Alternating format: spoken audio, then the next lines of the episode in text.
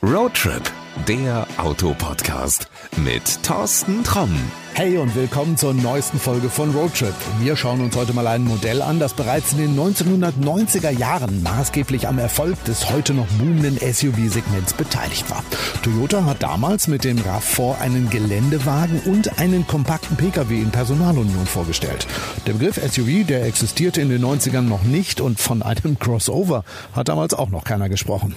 Inzwischen sind 25 Jahre vergangen und der RAV4 ist immer noch der Bestseller. Zeit für die fünfte Generation, die es natürlich auch als Hybridversion gibt. Dass Toyota mit diesem Antrieb bei den RAV4-Käufern genau ins Schwarze getroffen hat, das zeigt eine Zahl auf beeindruckende Weise. Im vergangenen Jahr haben sich 85 Prozent aller Käufer für einen Hybrid-RAV4 entschieden. Naja, und das ist noch die Vorgängergeneration gewesen.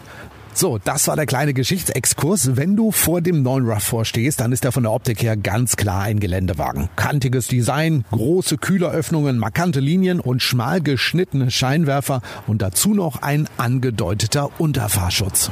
Schaust du ihn dir von der Seite an, dann fallen als erstes die kräftig ausgestellten Rathäuser auf. Auch hier sind die Designer ihrer Formensprache treu geblieben. Muskulöse, markante Linien, robuste schwarze Kunststoffanbauteile, zusammen mit den mächtigen Rädern erinnern sie sofort an einen Geländewagen. Ja, und das Heck? Das ist echt eine imposante Erscheinung. Im unteren Teil des Stoßfängers gibt es wieder einen angedeuteten Unterfahrschutz. Und wenn du hinter dem RAV vorstehst, der wirkt echt breit und hoch. Wer dieses Auto gut kennen sollte, das ist Thomas Heidbrink, denn er ist Pressesprecher bei Toyota Deutschland und steht zufälligerweise schon neben dem neuen RAV4. Hallo Thomas, erklär doch mal jemandem dieses SUV, der sich noch nie damit beschäftigt hat. Es ist die Mischung zwischen dem klassischen Pkw-Fahrzeug für die Stadt und so Anleihen an einen Geländewagen. Das heißt, er ist tatsächlich geländegängig. Wir haben einen Allradantrieb, wir haben einen zusätzlichen stärkeren Elektromotor auf der Hinterachse. Man kann da schon Geländewagen-Eigenschaften herstellen, auch wenn der richtig Hardcore-Offroader sagt, also Thomas, mein Freund, jetzt komm mir nicht mit so einem zusätzlichen Elektromotor auf der Hinterachse an. Ich brauche was Mechanisches und alles andere ist kein Allradantrieb. Nein, das will er auch nicht sein. Und ähm, er will auch in der Stadt zu Hause sein. Deswegen ist, glaube ich, Hybrid passt es genau zu dem SUV und es ist eigentlich ja der Ausdruck von genau all den Sachen, die da zusammenkommen. Aber viele SUV-Fahrer kaufen diese Autos ja auch gerade, weil sie sagen, Mensch, ich muss eine Menge ziehen. Ich habe was weiß ich, einen Wohnwagen oder ich ziehe ein Boot oder sowas. Kann das der neue RAV4 als Hybrid auch wirklich so gut? Es liegt dran, wie schwer die ganzen Sachen sind. Zum Beispiel ein Hilux, unser Pickup, der schafft 3,5 Tonnen. Das werden wir mit dem neuen RAV4 jetzt nicht bekommen. Ja. Wir werden aber auch deutlich über die klassischen kleinen Anhänger mit dem Gartenabfall kommen. Wir haben eine ordentliche Zuglast mittlerweile bei unseren Hybriden von 1650. Also das reicht schon mal für zumindest einen Pferdehänger. Ja, also ein Pferd ja, bei zwei Pferden und die große Luxusbox dazu und die Wellnessmassage für die Pferde während der Fahrt. Da wird's dann eng, dann würde man vielleicht auch eher zum Benziner greifen, der nämlich zwei Tonnen ziehen kann. Ich würde sagen, wir haben jetzt so viel über das Auto geplaudert. Wir fahren mal eine Runde. Ja, los geht's. Wow, hier drinnen sieht's schon mal sehr einladend aus. Sehr viel Platz.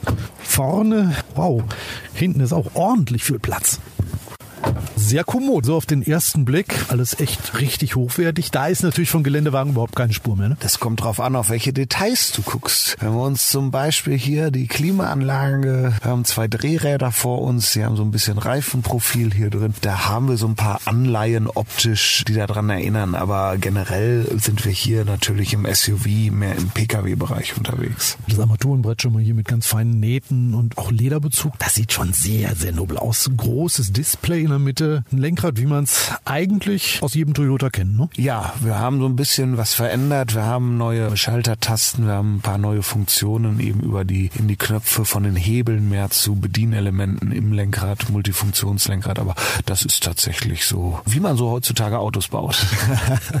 Schön, du, dann äh, würde ich sagen anschnallen und dann gucken wir mal, was der neue RAV4 kann. Wie immer ist der Starterknopf auch diesmal unsere Zeitmaschine. Also, wir hören uns gleich wieder. Kuckuck, da bin ich wieder. Die erste kurze Runde haben wir hinter uns im neuen RAV vor. Beeindruckendes Auto. Schön, dass es dir gefällt. Was soll ich jetzt dazu sagen? Wir haben uns viel Mühe gegeben. Wir haben ihn auf eine neue Plattform gestellt. Wir haben den Hybridantrieb nochmal deutlich überarbeitet. Wir haben am Fahrwerk was gemacht. Es ist ein komplett neues Auto. Für uns fühlt es sich so an wie ein Neustart. So wie es sich damals angefühlt haben muss vor 25 Jahren, als er geboren worden ist. Ähm, ja, was mich also wirklich auch wundert, ist so, du sitzt wie in einem SUV, aber wenn du mit dem Auto fährst, der fühlt sich wirklich auf der Straße an, als wenn du ganz normal in einem Pkw unterwegs bist. Also viel tiefer sitzt, das Auto viel, viel kleiner, viel leichter ist. Genau, das ist die neue Plattform, die sich da tatsächlich TNGA, Toyota New Global Architecture nennt sich die Idee, die dahinter steckt, dass man einfach dieses sportlichere Fahren, was du so beschrieben hast, mit einem tiefer Sitzen, tieferer Schwerpunkt und kompakteres Gefühl, das ist das. Aber ich darf dir sagen, die Außenmaße sind genauso wie beim alten. Also Nee. es sind ein paar Millimeter Unterschied. Das ist zu vernachlässigen.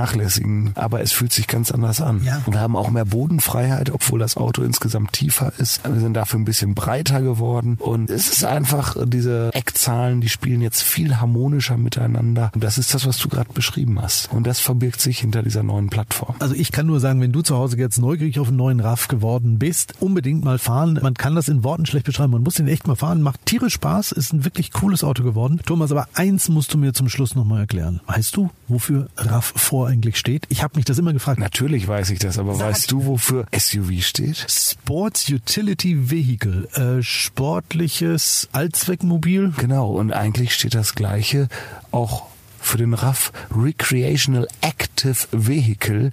Four-Wheel Drive, sprich die vier steht für den Allradantrieb und das andere steht, was wir anfänglich gesagt haben, die Kombination eben aus Gelände und Freizeitaktivitäten. Insofern als Segmentbegründer müssten die SUVs heutzutage eigentlich alle RAF heißen und es ist das RAF-Segment. Also wenn du jetzt zu Hause das RAV-Segment ausprobieren willst, guter Vorschlag ist, glaube ich, einfach mal beim Toyota-Händler vorbeischauen und mal sich in so ein Auto setzen und einfach mal überraschen lassen. Ja, ich glaube, es lohnt sich. Insofern Recreational Active Vehicle.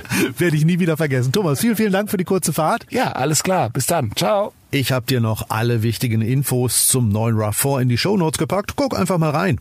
Das war's auch schon für heute. Bis bald. Ciao, ciao. Das war Roadtrip, der Autopodcast mit Thorsten Tromm.